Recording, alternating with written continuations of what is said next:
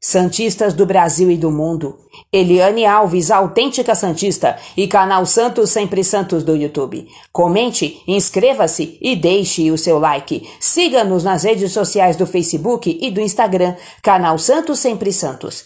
Após reunião de 7 horas, Santos e W Torre avançam por Nova Vila.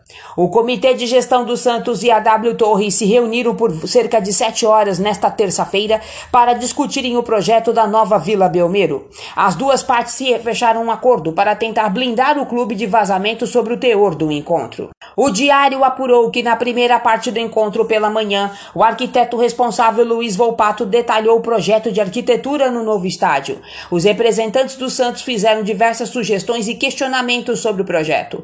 Algumas mudanças devem devem ser feitas do projeto inicial. À noite, o arquiteto Luiz Volpato publicou uma mensagem nas suas redes sociais mostrando-se otimista. Abre aspas, o projeto avançou mais uma etapa e seguimos confiantes na realização da nova arena. Fecha aspas, escreveu Volpato.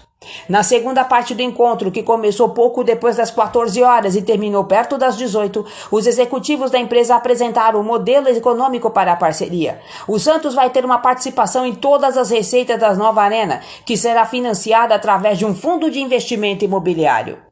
O diário apurou que nesse encontro o clube e a W Torre ainda não chegaram a um acordo sobre a participação do clube nas receitas. A empresa vai aprofundar o planejamento financeiro e do custo da obra para apresentação em uma reunião a ser marcada ainda.